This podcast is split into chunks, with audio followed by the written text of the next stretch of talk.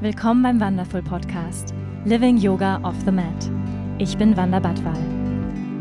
Ich freue mich, gemeinsam mit dir die faszinierende Welt des Yoga, der Spiritualität und persönlichen Weiterentwicklung zu erforschen. Zu hören und zu erfahren, wie wir mehr Liebe, Balance und Erfüllung in unserem täglichen Leben integrieren können. Willkommen bei Wonderful. Schön, dass du hier bist.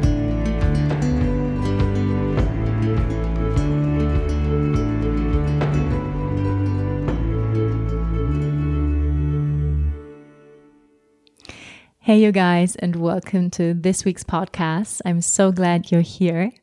And as you notice, I'm speaking English, which is why I have an international guest on the show. And I'm so, so excited to introduce to you the guest, Tara Judelle.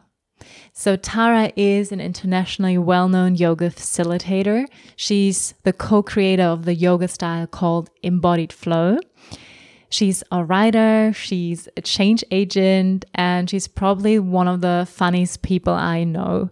And on top of that, she's one of my dear, dear teachers. And I'm so, so glad I got to talk to her um, during our teacher training here in Greece.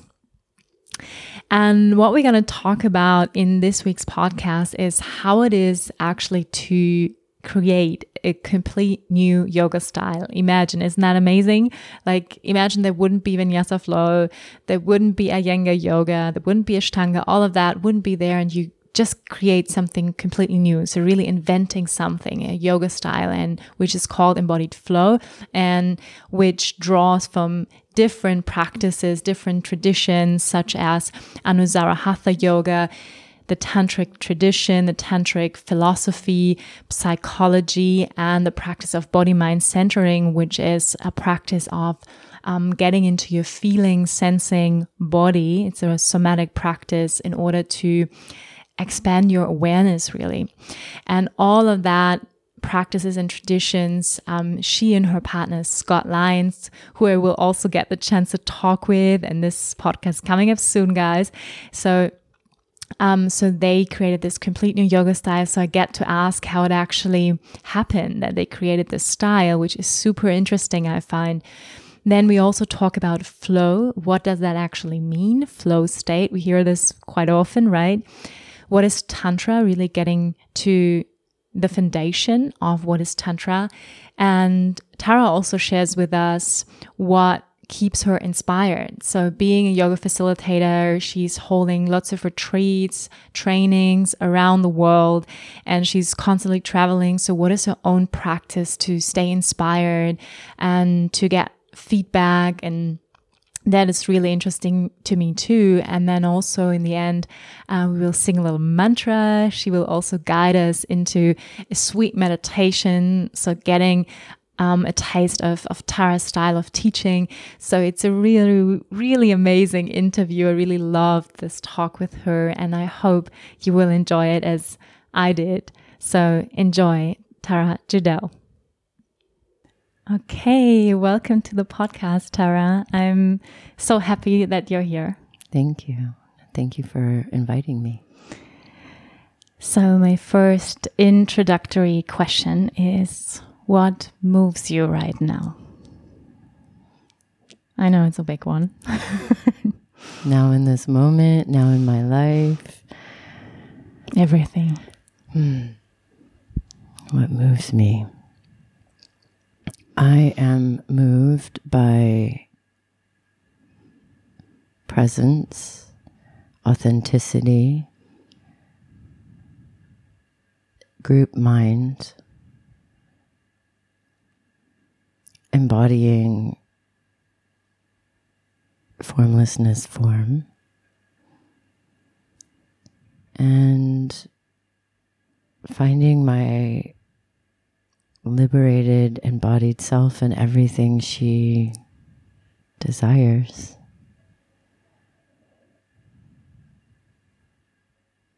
And I think love is moving me a lot right now. Hmm. Thank you. I mean, I think it's a big cocktail that's moving me. So I could probably go on in a list, mm. but that feels, those feel like the main events. Mm. So we are here in Paros right now in Greece, and we're moving a lot. Indeed, like every day, we're doing this hundred-hour mind module, and mm, to just name a brief overview overview what you have done. I mean, you created this new style of yoga. So you're really a, a, pioneer who created something completely new. So, which is called embodied flow. Can you take us a little bit onto the journey of how you invented a complete new yoga style? Because I think this is really, yeah, it's amazing. It's courageous. It's, yeah. So thank you. And I'm so glad you're a part of it. Me too. yeah. Um, I have been uh, on quest for awakening and truth and peace. Those things that I think put a lot of us in search. And I didn't, I was in search for that before I met yoga for a while when I finally fell into yoga in a yoga class around 97, immediately I fell in love, like probably a lot of us. Like there's, there's the coming together of moving and breathing and feeling absence of thoughts and those things. Um, immediately I started taking yoga, I don't know, three or four hours a day because I was a writer in Hollywood at the time, which meant I spent a lot of time procrastinating. And in the procrastination of writing things that I should have been writing, I was taking yoga classes endlessly, abundantly. And um, eventually went through teacher training. First day of teacher training was 9 11, September 11th, and it was a big oh, wow uh, break from everything I had done before, or writing and directing, and to like, I can't do that anymore. And not that I knew I would teach yoga, but I just knew I wasn't going back. So teaching became at first an escape and a passion and a compulsion. And the inquiry that I was holding and have been holding and still hold is is how I'm offering the thing that I'm offering in the classroom, doing what I think yoga is about. So is is the asana class, which is where most of us meet yoga, is it bringing people into into yoga? Which my understanding of is the felt sense of a unified space. And I the school of yoga that I grew up in based itself in tantric philosophy, which I still believe is amazing and wonderful, and we teach and practice. Um, but my feeling was that I was giving a lot of philosophical orientation and a lot of hard physical instructions, and they weren't actually coming together. It was a class, I was offering classes that felt passable. People liked them, they were popular. And at the same time, I was meditating a lot. But I couldn't find the feeling of meditation always in asana. And I didn't feel, I felt that I was giving people a lot of things to do, a lot of alignment and a lot of fancy poses, but I didn't, it almost started to feel like a distraction from the feeling that I knew was the feeling of unity. And how does that unity move when we move? How do we move in you know, what we talk about now in embodied flow, mm. in a mm. flow state?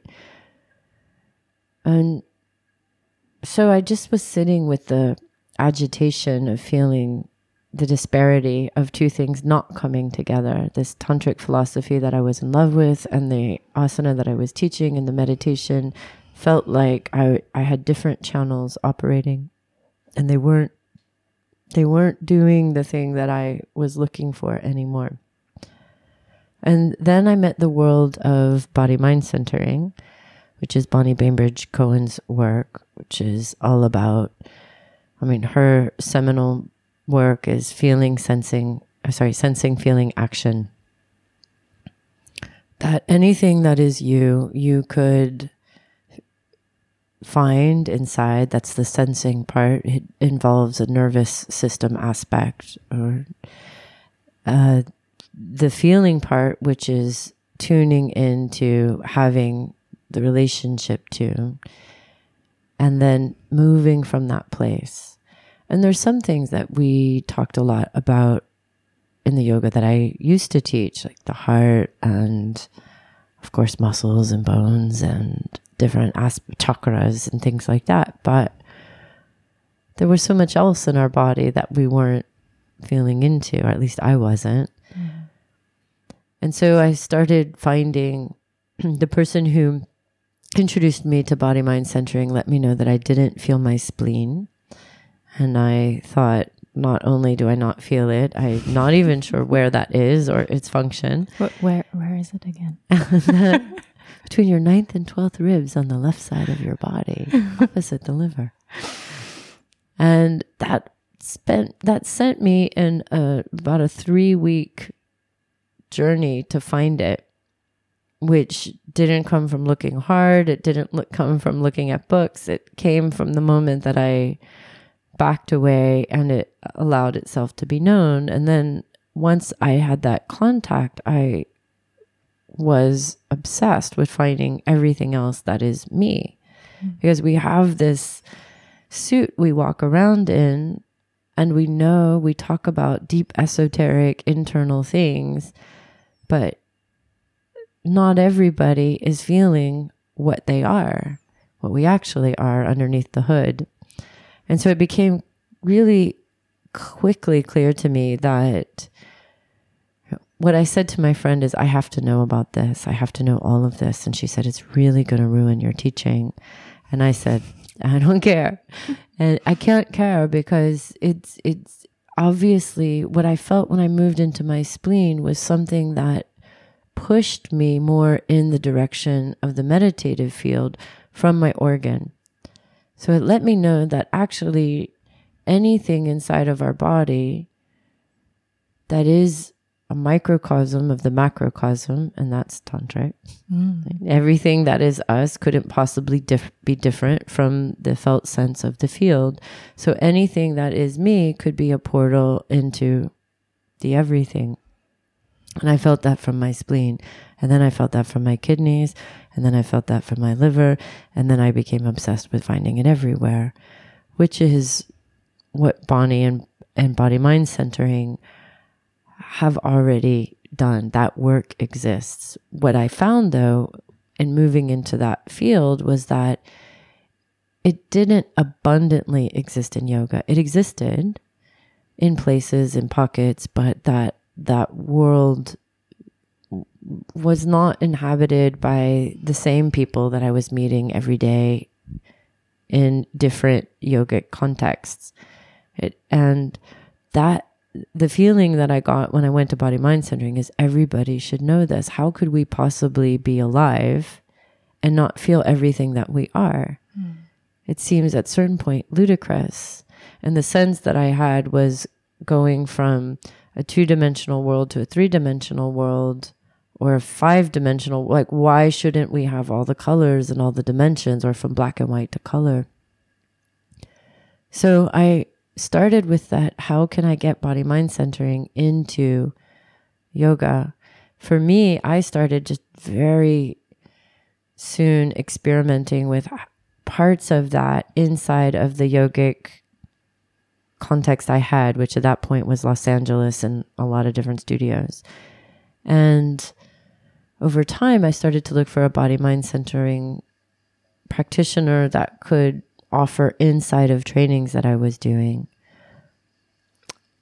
I had already started to shift how I was teaching and using the somatics in order to get us to jumpstart us into flows.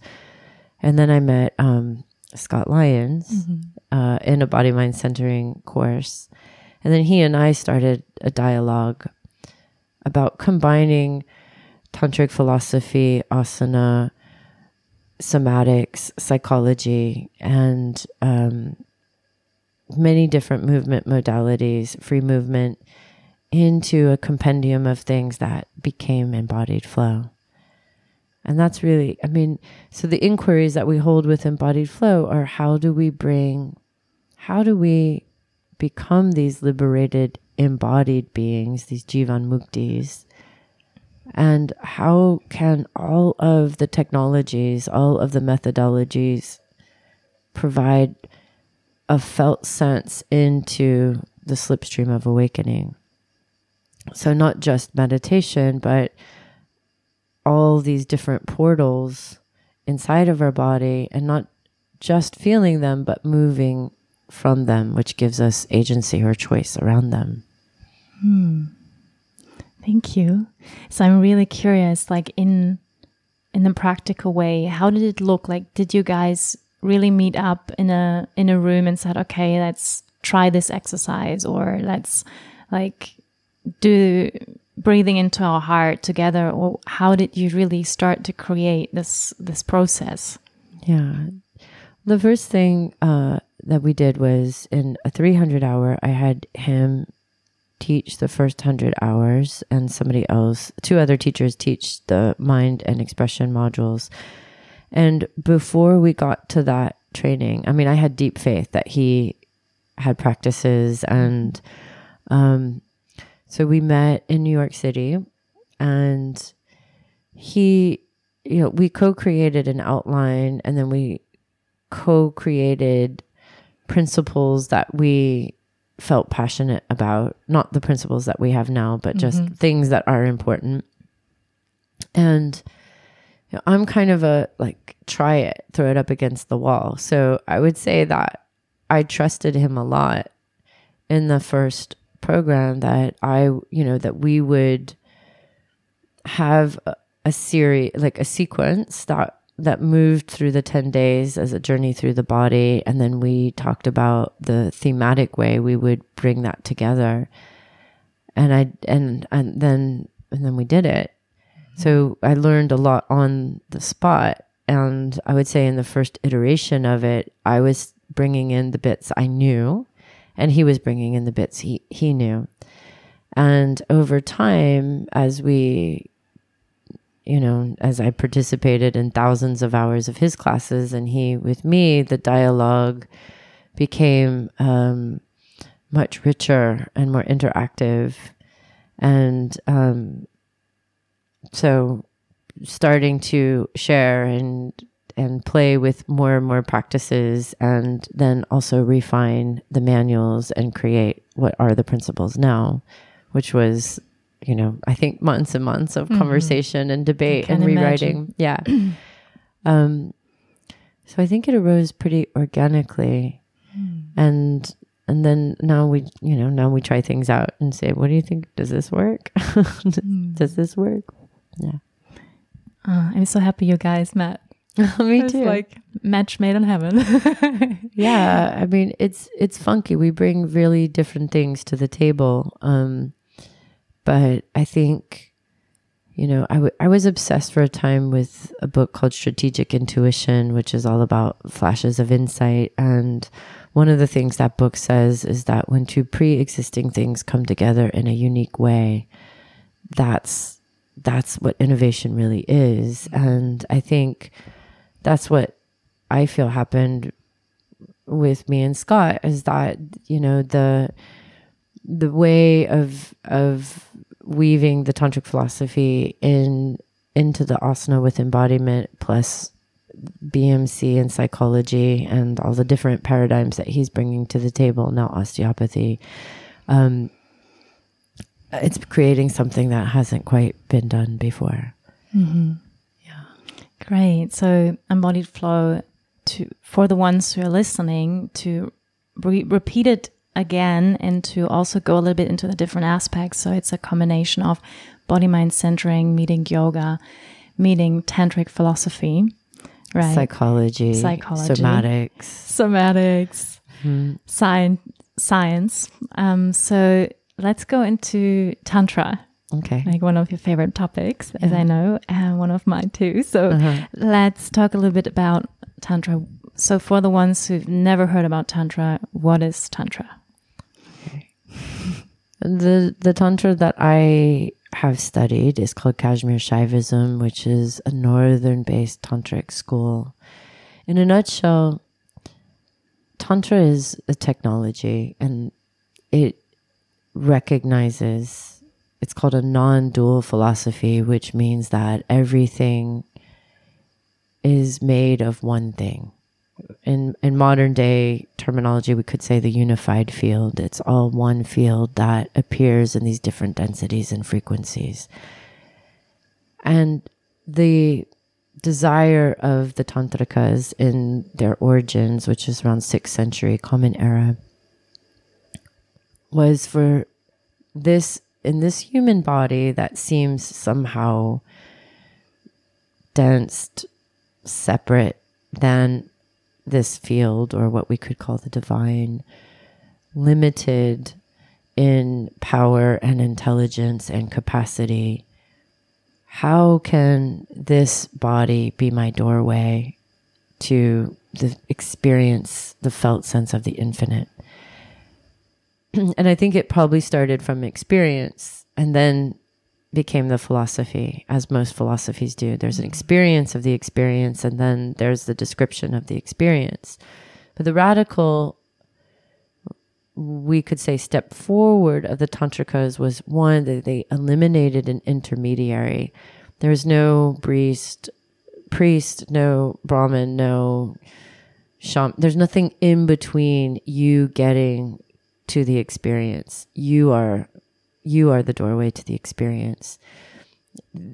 Every and therefore anything in the world anything that you focus your attention on is a potential doorway into the macrocosm of infinity but specifically in your human form. And the thing that tantra recognizes is that this body is like a drop of water from the ocean of everything. It contains all the properties of the universe inside of this form. Therefore, everything I do is pot- potentiates my experience of unifying or yogaing myself to an infinite realm, which when the coverings or the veils or the obfuscations, the tantric tradition has many names for it, when they lessen, clear, or lift, what I actually am, the I amness that inhabits all of us, has almost unlimited capability, could have unlimited knowledge, could lack nothing, is full and complete unto itself recognizes this infinite continuity that has manifested in the form of me and is somehow beyond space and time, which I think we all have glimpses of all the time. It's the space between, it's the space before, it's the space after, it's those moments of things coming together a this and a that that seem like one thing, which is why, you know, the popularized version of Tantra is sexual mm-hmm.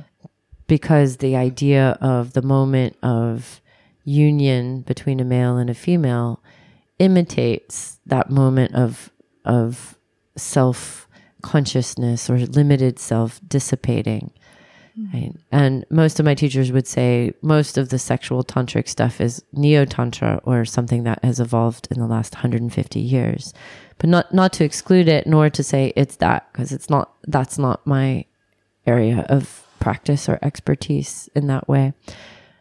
But that more so everything that is knowable in the universe is knowable through the portal of myself which is a wildly affirming and practical practice because therefore what's happening in my mind screen is creating the reality my reality outside.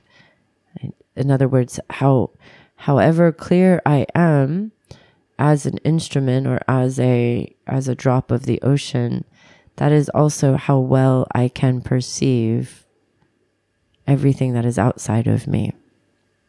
Mm-hmm. If that makes, I don't know if that's simple. In other words, the microcosm is p- part of the macrocosm. And an analogy I give a lot is that if like if a drop of water felt it was separate from the ocean, that would be ridiculous. Mm-hmm. If you were swimming in the ocean and one drop says, "No, I'm not a part of that," that would that would be silly. But that is what we as human beings do.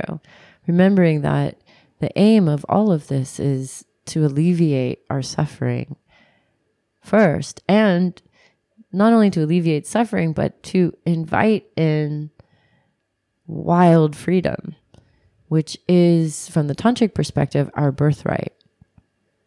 The, the first sutra of the uh, book called the Pratyabhijna Hridayam, or the uh, means recognition, and Hridaya is the heart, is consciousness out of its unbounded freedom brings about the attainment of the universe.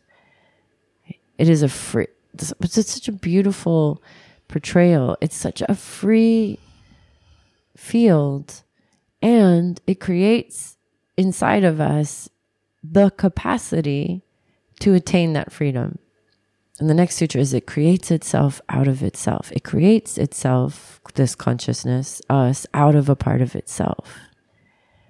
And I get this image of this ocean sort of forming forms out of itself, just like the creation myth of the Hindus. It's it's the clay, it's the paint, it's the canvas, it's all of it making itself out of itself. And then most of the rest of Tantra is obsessed with how we contract from a full, infinite, dynamic stillness into an individual self with all of these layers of an eye maker, a mind stuff and cloaks and veils, and then how we move from that space wherever we are back into infinite freedom. Hmm. Yeah, that's, I mean, that's actually what, what you're doing with your work, right? You taking away layers in, in these practices we do, and you through the practices connect us again and again with that infinite ocean.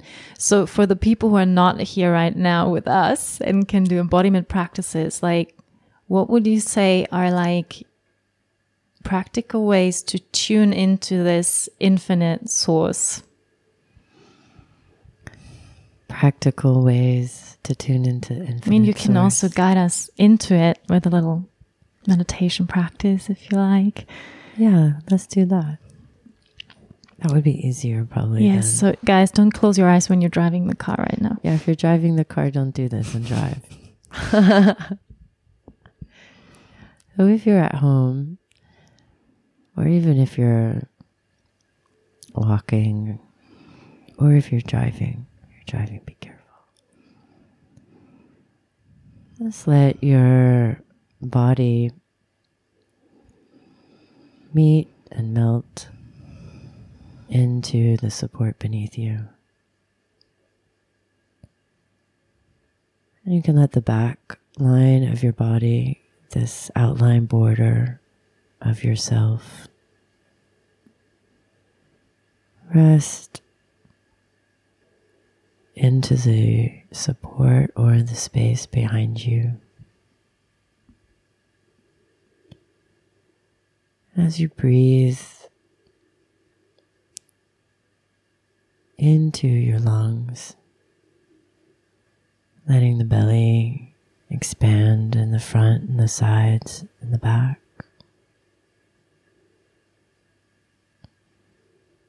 Allow your head, the weightiness of your head, to slide back in space and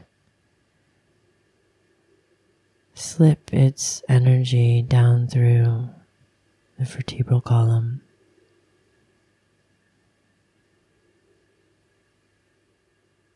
As you soften your eyes behind your eyelids, If your eyes are closed, or you could have them softly open, soften the space behind your forehead.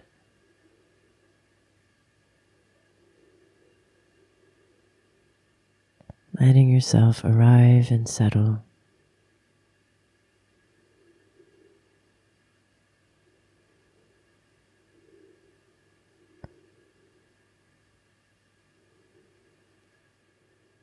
Now you could envision that the whole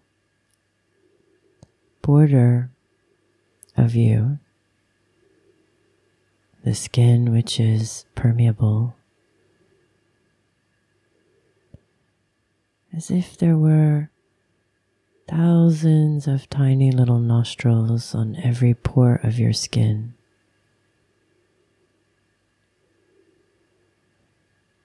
Breathing the outer space into the inner space as the inner space of your body swells and fills, expanding the interior. And on the exhale, envisioning the inner space spilling out through the edges of you. There's an intimate, shape shifting exchange between the outer space and the inner space through the permeable border.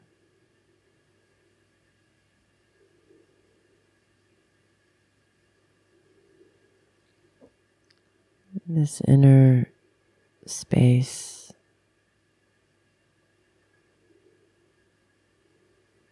As you exhale,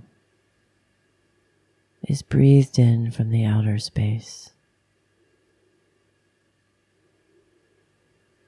And as you inhale, the outer space exhales into you.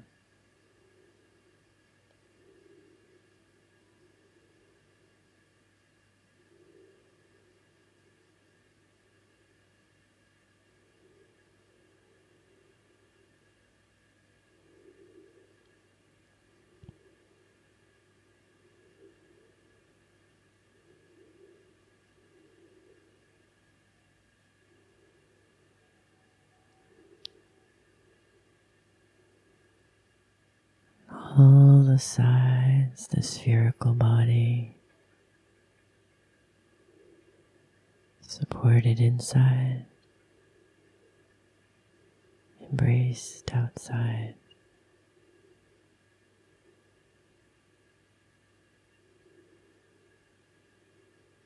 This beautiful, intimate exchange between the inner self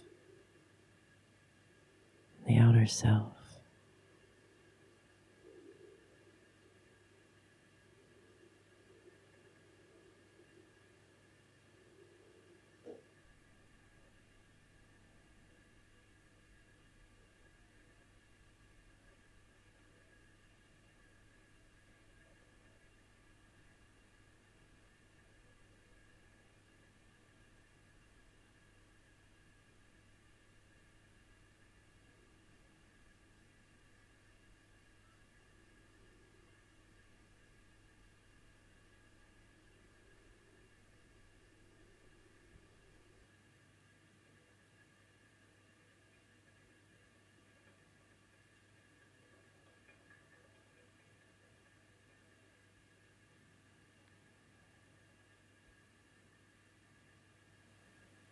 And finding the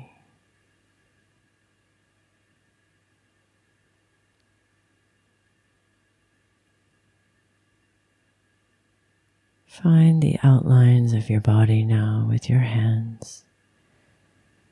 Just to bring yourself back into the physical outline of your body. Let your hands rub along the skin.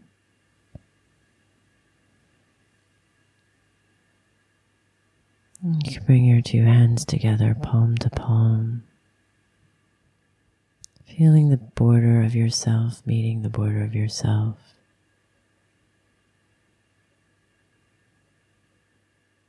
Whatever taste or sip, the felt sense of the field of space itself. Record that in your inner mind's eye as you give a slight bow to yourself and gratitude for that moment of dropping in, tuning in. As you're ready, you can softly open your eyes.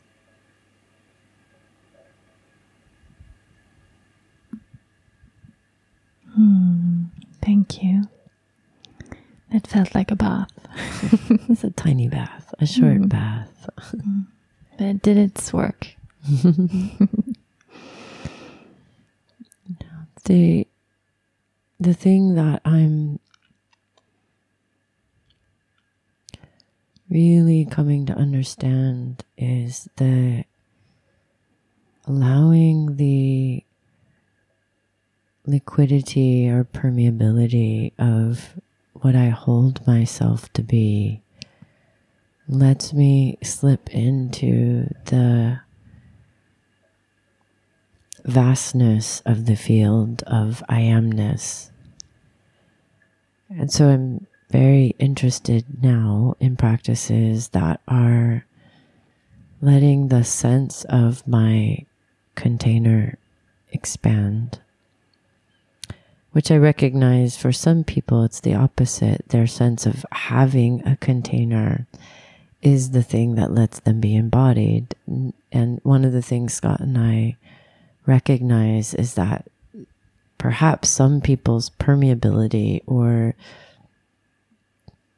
inability to perceive their own borders is something that is the challenge for them because one of the paradoxes of Tantra is we are this and that. Mm. We are this continuity manifest in a capable, interactive body. We're not escaping the body. We're not interested in escaping the body.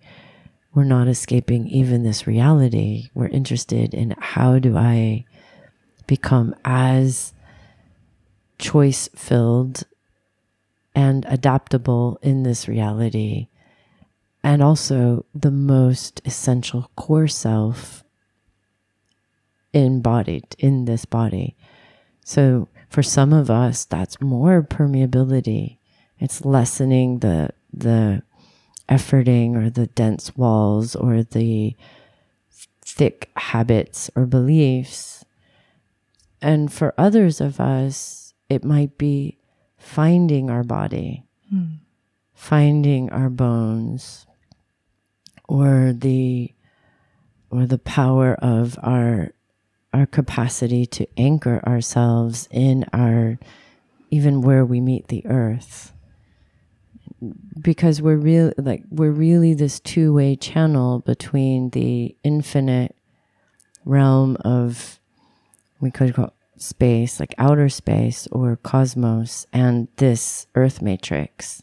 We're the channel between and so Tantra has always been fascinated by that. How, how do I, as an individual drop of the ocean, actually bring the ocean here to this place and to my actions and to my interactions and to my creative output.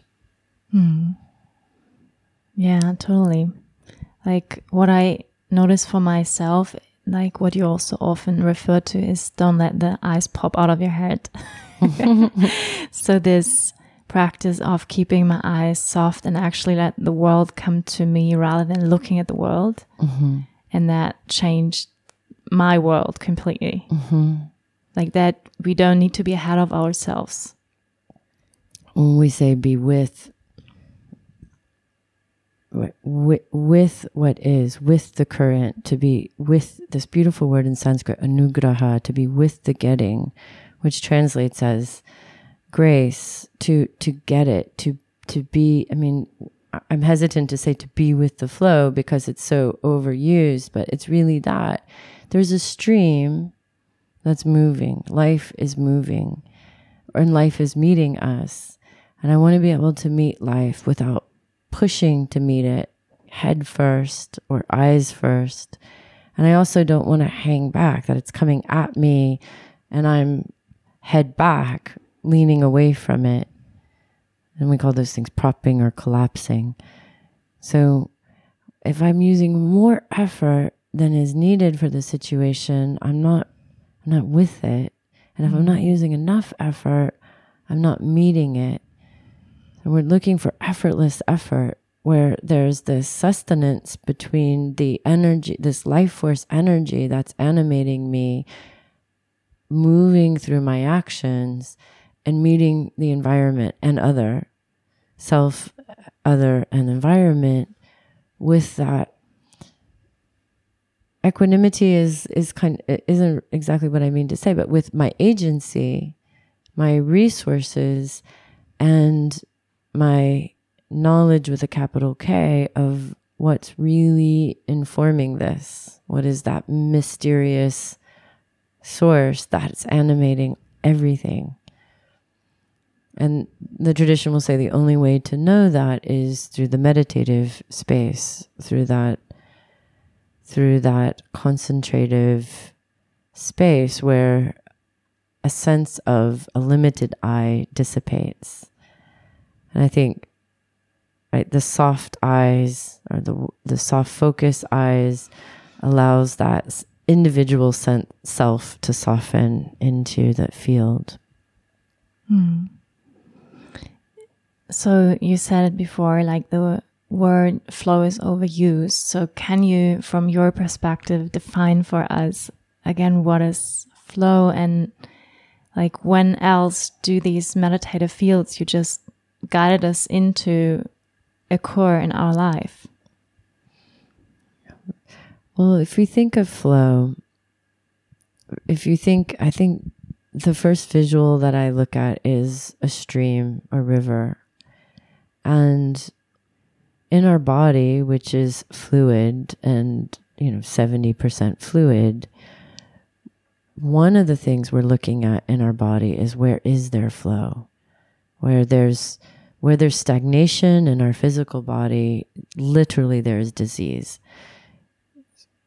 So within our physical body, if if it has both integrity and permeability and flow, it's in health.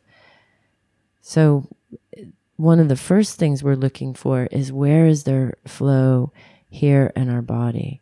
And then if you think of and, and, another thing that is from several different traditions is where awareness goes, energy flows. That's in, you know, Tai Chi as well as martial arts, as well as um, Thai yoga, and we we mirror the same. Where I can put my attention, I can awaken anything from a cell to groups of cells, which are tissues, to connections of tissues and systems. And my life flow one thing we look at is uh, an easefulness of moving from one thing to the next thing, being able to meet and be met by things in a moment to moment space. And so we're imagining that if samadhi or same mind, this equanimity of inner mind with big mind, that is the source of Patanjali's Yoga Sutras or the, the subject of what is that in action? What is meditation in motion? And that's what we feel flow is. It's a meditative state that is continuing from one moment into the next, eyes open, walking around in movement. And those string of moments adds up into a river that is flow. And further than that is flow state, which is this state that I'm considering like the fourth state. It literally has a brain wave variation into a theta gamma brainwave state. So deeper brainwave states that create a sense of a loss of I individual I, a, a loss of self consciousness or self watching and emerging of that which you are doing, like doer and doing converge. And that's what we think of as flow state, which has been written about by um, Csikszentmihalyi Mihaly in the book Flow, as well as other more modern authors, authors around extreme sports and things like that. And, and our curiosity is how can we move into flow state without extreme sport? And and maybe with the absence of something like painting or um, music but just with our own bodies.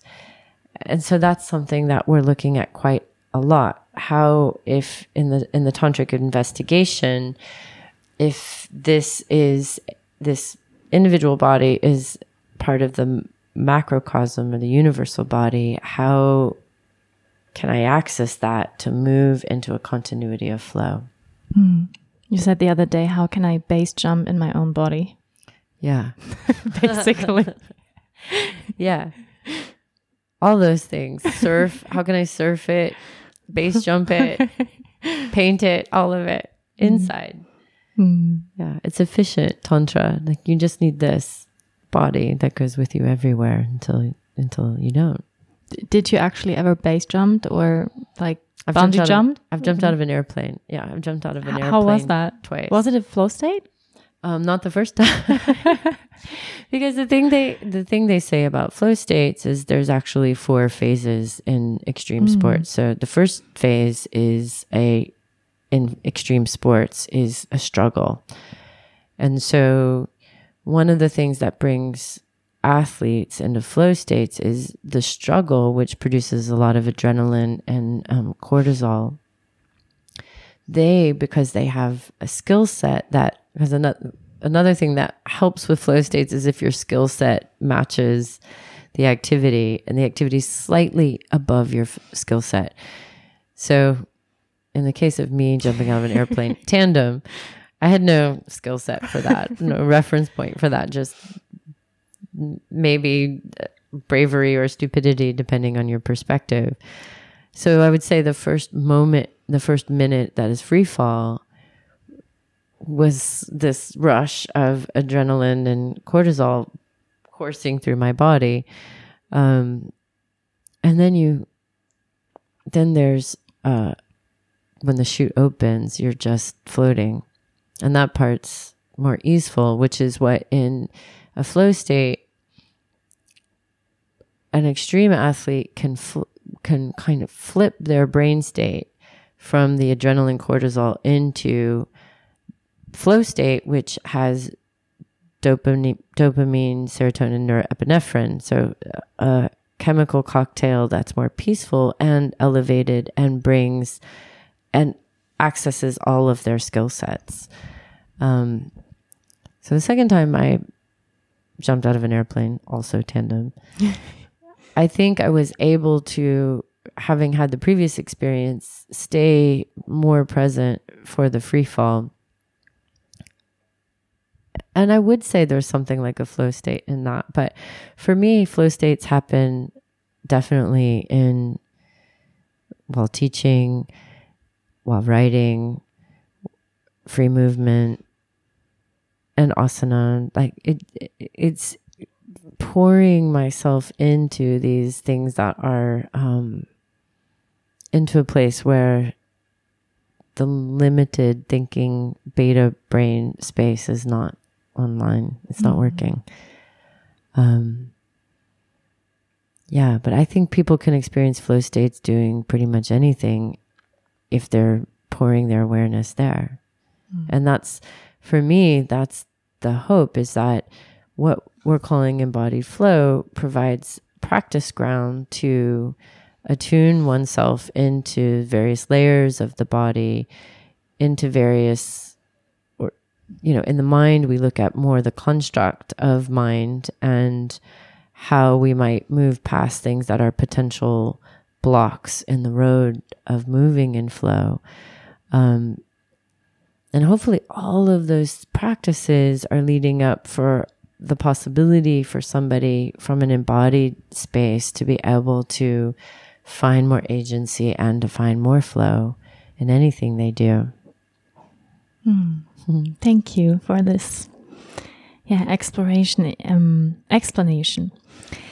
Mm, I ask a little bit around our group of of yoga teachers we hear, like what interests them, and also yoga teachers listening to this podcast. So, um, another question I have for you is, like, you teach a lot. You you know right now you give 300 hours, 10 days after another, and you have a lot of like you you give a lot, right? So how do you keep yourself inspired? What is your self care? Not only you know maybe getting a massage, but also on on the mental level. Like, do you have a mentor? Do you like what what do you do as your resources as a teacher? Um, I think well, it's changed a lot over the years. So different, I would say different things at different times. I have mentors for sure. Sally Kempton is one. Bonnie Bainbridge is one. Um, I believe in counsel. I believe that you need to have several people around you that are your sadhana brothers and sisters that are their job, my counsel's job is to call me out on when I'm not being true to myself. So they're they're kind of more than friends. That's my requirement is that I have several people that I really our dedication to each other is that we hold each other's highest self in our purview and they have been doing similar practices to me next to side by side and and we really hold each other to task to kind of root for each other's best self. I passionately pursue um, wherever my curiosity takes me, which usually there's definitely always something that is teaching me something new. Right now, I have Bonnie Bainbridge's new book, um, Neurocellular Patterning and Embryology. I may have gotten one of those words incorrect. Um, I, you know, I, I'm, I love, I love information. I'm, I try that to, that to keep learning something new all the time. I mean, next year I'm really excited. I'm going to study with Judith Blackstone, um, her process, the realization process. I try to create new things. Like all, all of that is kind of mental stimulus. In terms of the continuity of having many different events and traveling around the world, I also really believe in creating boundaries with people. That's something as a yoga facilitator, it took me really a long time to figure out that I have more to give if I don't answer every person after class if i if i set up my own container for experience so these are these are the time like I will give everything inside of the room and outside of the room. I have to limit my social time, limit dinner conversations, mm-hmm. limit extra things and that I make as a necessary part of my self-care routine alone time, time to myself, time to replenish, time to do nothing. Time that you know, absorb time, rest time is productive time and not that I that I need to fill every moment with doing something mm-hmm. because there's diminishing returns. Um I'm learning to really make time for relationship, to make time for playing with the dog, walking on the beach, and also to not just self obviously practice, but also to continuously look at things even that I've looked at before, like sutras, and walk around in it, marinate in it, understand it from now to keep to keep the aliveness of what it is that we're doing. Um, and also to cut yourself a break, like to Mm. recognize that we're human. And, you know, I think that sometimes people have a rigorous perfectionism as yogis that is also not the permeability of nature's nature. It's not it's not actually what people are. So they have an idea that yogis eat only this, do only this. It's it's it's an ascetic routine that's potentially not sustainable. So there's kind of I also just have a real compassion and forgiveness for doing things that I really wish to do, that I want to do hmm Do you watch Netflix sometimes? all the time. Are you kidding What's your me? favorite show? Oh my gosh, I Currently. just finished current it's not current, but I just currently finished um Orphan Black Obsessed. Um yeah. I have to I- check that out. It's so good. It's five seasons. I mean, I watched everything. What are you talking about? Fleabag, Peaky Blinders, um Phoebe Waller Bridge is my new hero. Killing Eve. hmm Yeah. Thank you for that. Yeah. Can I look them all up? That's a really good list I just gave, by the way. Of everything I've said, that's probably the most important thing. People love this kind of stuff. You know, it's like I mean, I was a filmmaker before I was a yoga teacher, but it uh, it's truly um, an antidote for me because the we get so enmeshed in the world of training, and like you said, I do two three hundreds a year. I do two hundred. I'm traveling doing immersions and that, and I love diving into an alternative world, but also because my background is in writing and theater and that like it, it it also stimulates my writer self and my visual self and yeah that. But it has to be good writing or I won't do it. I understand. Mm, another question about teaching yoga. Um, I had a funny moment. Um, I think yesterday with the Swami. Here's another group here at the retreat center, and I had a brief conversation with him, and he said the thing about like the most used word in the world right now is yoga, and the most misunderstood word is yoga, and he said like the difficulty with asana is that it creates big egos quite often and that's that was her his you know like take on it and what what interests me is like what would you say are let's say the shadow sides or dark sides we have to watch out for as a yoga teacher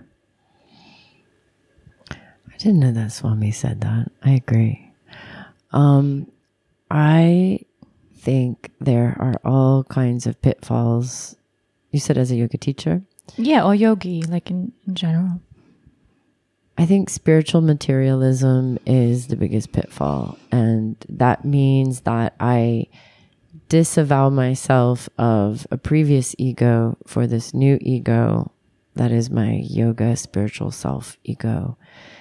And, you know, uh, the world of social media and the way I mean, I find it amazing how many selfies are taken in meditative poses. Like who and I'm sure I have a few meditative poses that obviously I didn't take the picture, but hmm.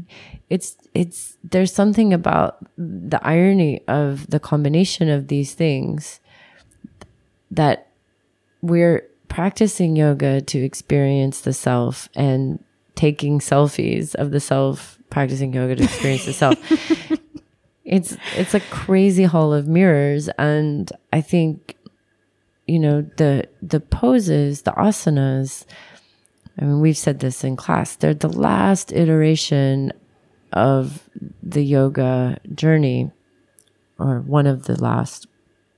And so i think it's a they're a great way to physicalize and to create containers to explore consciousness. The challenge is that people get obsessed with the goal of the pose itself, and the goal is not the end game. No, there's no correlation between advanced asana and advanced yoga. And I think this is this is the thing that if I were learning about yoga simply from looking at Instagram, I would never understand what it's about. And so the the, the outer, the exterior forms of all of it are have become a little bit of a circus and a, a lot like gymnastics and calisthenics and other things. And those things will make you feel healthy and they will prepare your body in some ways for more strength and more flexibility. The challenge is that, yeah, there can be, look what I did. But the other thing is that it can also create a competitive culture, which has nothing at all to do with what the aim of yoga. So when I see people go to classes and look at other what other people are doing or comparing themselves, looking, you know, or think that they'll be great once they get this pose or that handstand, it it mortifies me because it's the same way humans beat themselves up in comparative ways around other things. This to me has very little to do with the big aim of yoga. So it's like we've taken a capitalistic culture and poured over yoga and created in it something else that is strangely competitive or posh or I don't know, looks good. And none of that, of course, is the territory. So I, I believe in the potency and the power of yoga so much that I think if anyone sticks around, if longer than a few years and is really curious, they'll sift through that layer. Mm-hmm. But it's kind of this Mayic illusory threshold that one must go through until they find the deeper teachings. I would imagine if one's entering now. I mean, the mm-hmm. world has changed. The yoga world has changed so much in the past 20 something years that it's very challenging to keep up with how it's constantly transmuting. Mm. Thank you. so don't take selfies of yourself. you can do, you can take selfies. Do you take selfies? I sometimes do, ironically. The the funniest the, the funniest thing to me about anything to do with a camera is I think I'm the least embodied when a camera comes around. Like I literally feel I myself. Everyone is. Yeah, that's so weird. It's so weird. weird. I just as soon as some a camera comes in front, I, I feel some layer of false self come over me, and I'm not like it. Like literally, I feel my face turn into something else. so I, I do as little of that as possible. Mm. Like my selfies are on the inner self. inner selfies is what I take. That's a good one. Yeah. Yeah, I think anyway you can't really see the magic of yoga on a on a picture. You cannot. No. Mm. No. I really hope people understand that. Like, I really hope that it doesn't. You know, sometimes I'm afraid that it pushes people away from yoga because they think, "Oh God, I'm not." You know, I'm I'm not a ballet dancer. I can't put my foot behind my head. I'm not skinny. You yeah. know. Well, I think the good, I mean, what I'm excited about is also the world is getting more increasingly into meditation. Mm. And I think in the world of meditation, at least as far as I see right now, there's not as much room for that posturing. I say that and then I'm, I'm like kind of ser- searching. Can there be? You know, that can there's whenever there's evolution, mm-hmm. there's devolution, and so I I kind of think of in the video game of life mm-hmm. where where we are now so far in the yoga journey is that it's just gotten even more there's more illusion there's more distraction there's more different things and still we can navigate the way through I really hmm. firmly believe in awareness attracts awareness and intelligence is our nature. And so something will dive through all of that layers of mm-hmm. illusion. Maya, it's illusion. It's it's a fantastic illusion and it's a fantastic labyrinth to make your way through in order to get to the truth.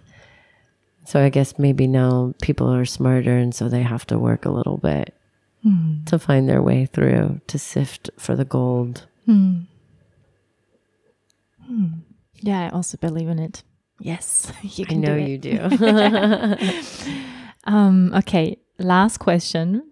Um, if that would be the last day of your life, what it hopefully not is, um, so what would be three things you would tell people, humanity, like that you have learned in your life?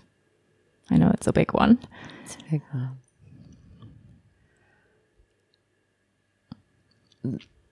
Well, the first thing that came to mind is there's three things that came to mind love, laugh, and I don't think death is the end. So, this personally, this meditative fourth state field feels like the wormhole that we move into. And so I sort of find almost excitement and great comfort there. And it it makes the temporariness of living like this wild ecstatic play to play in. It's a it's it's a field to play in. And that feels abundantly clear to me. Well, less serious, more mm-hmm. play. Like, I have the image of laughing Buddha always in my head. Like he got it. He mm-hmm. woke up and he was like, "Oh shit!" Like he, You mean the, the belly version of Buddha or the totally the belly version of Buddha. That's the only one that's laughing.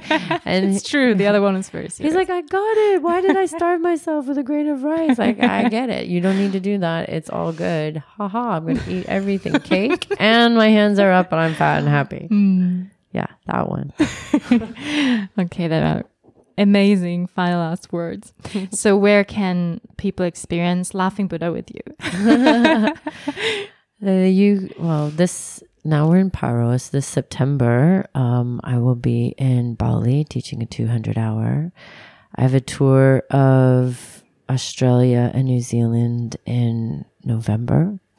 And then we do a 300 hour body mind expression in Bali again. And the, uh, in December, January. And then the, the calendar goes on through 2020. Um, all of our events are embodiedflow.com for embodied flow, or my website is tarajudelle.com. Yes. Thank you. Thank you. So guys, really go, go, go, go, go. Like it's it's opening up so much in in your practice and in your mind and in your life. So really do it. And um, yeah, we will put everything in the show notes so that you can find the website and everything. And I would love to finish the podcast with singing a mantra with you, Tara. Your favorite mantra. yeah. You'll sing with me. I, I sing with you, yeah. And afterwards, can you say the words because people keep asking, like, what what does it mean? Namah Shivaya Parapurnam Shivoham mm, Shivoham Namah Shivaya Parapurnam. Shivoham mm, Shivoham. Namah Shivaya Parapurnam. Shivoham mm, Shivoham Namah Shivaya Parapurnam. Shivoham. Mm, Shivoham.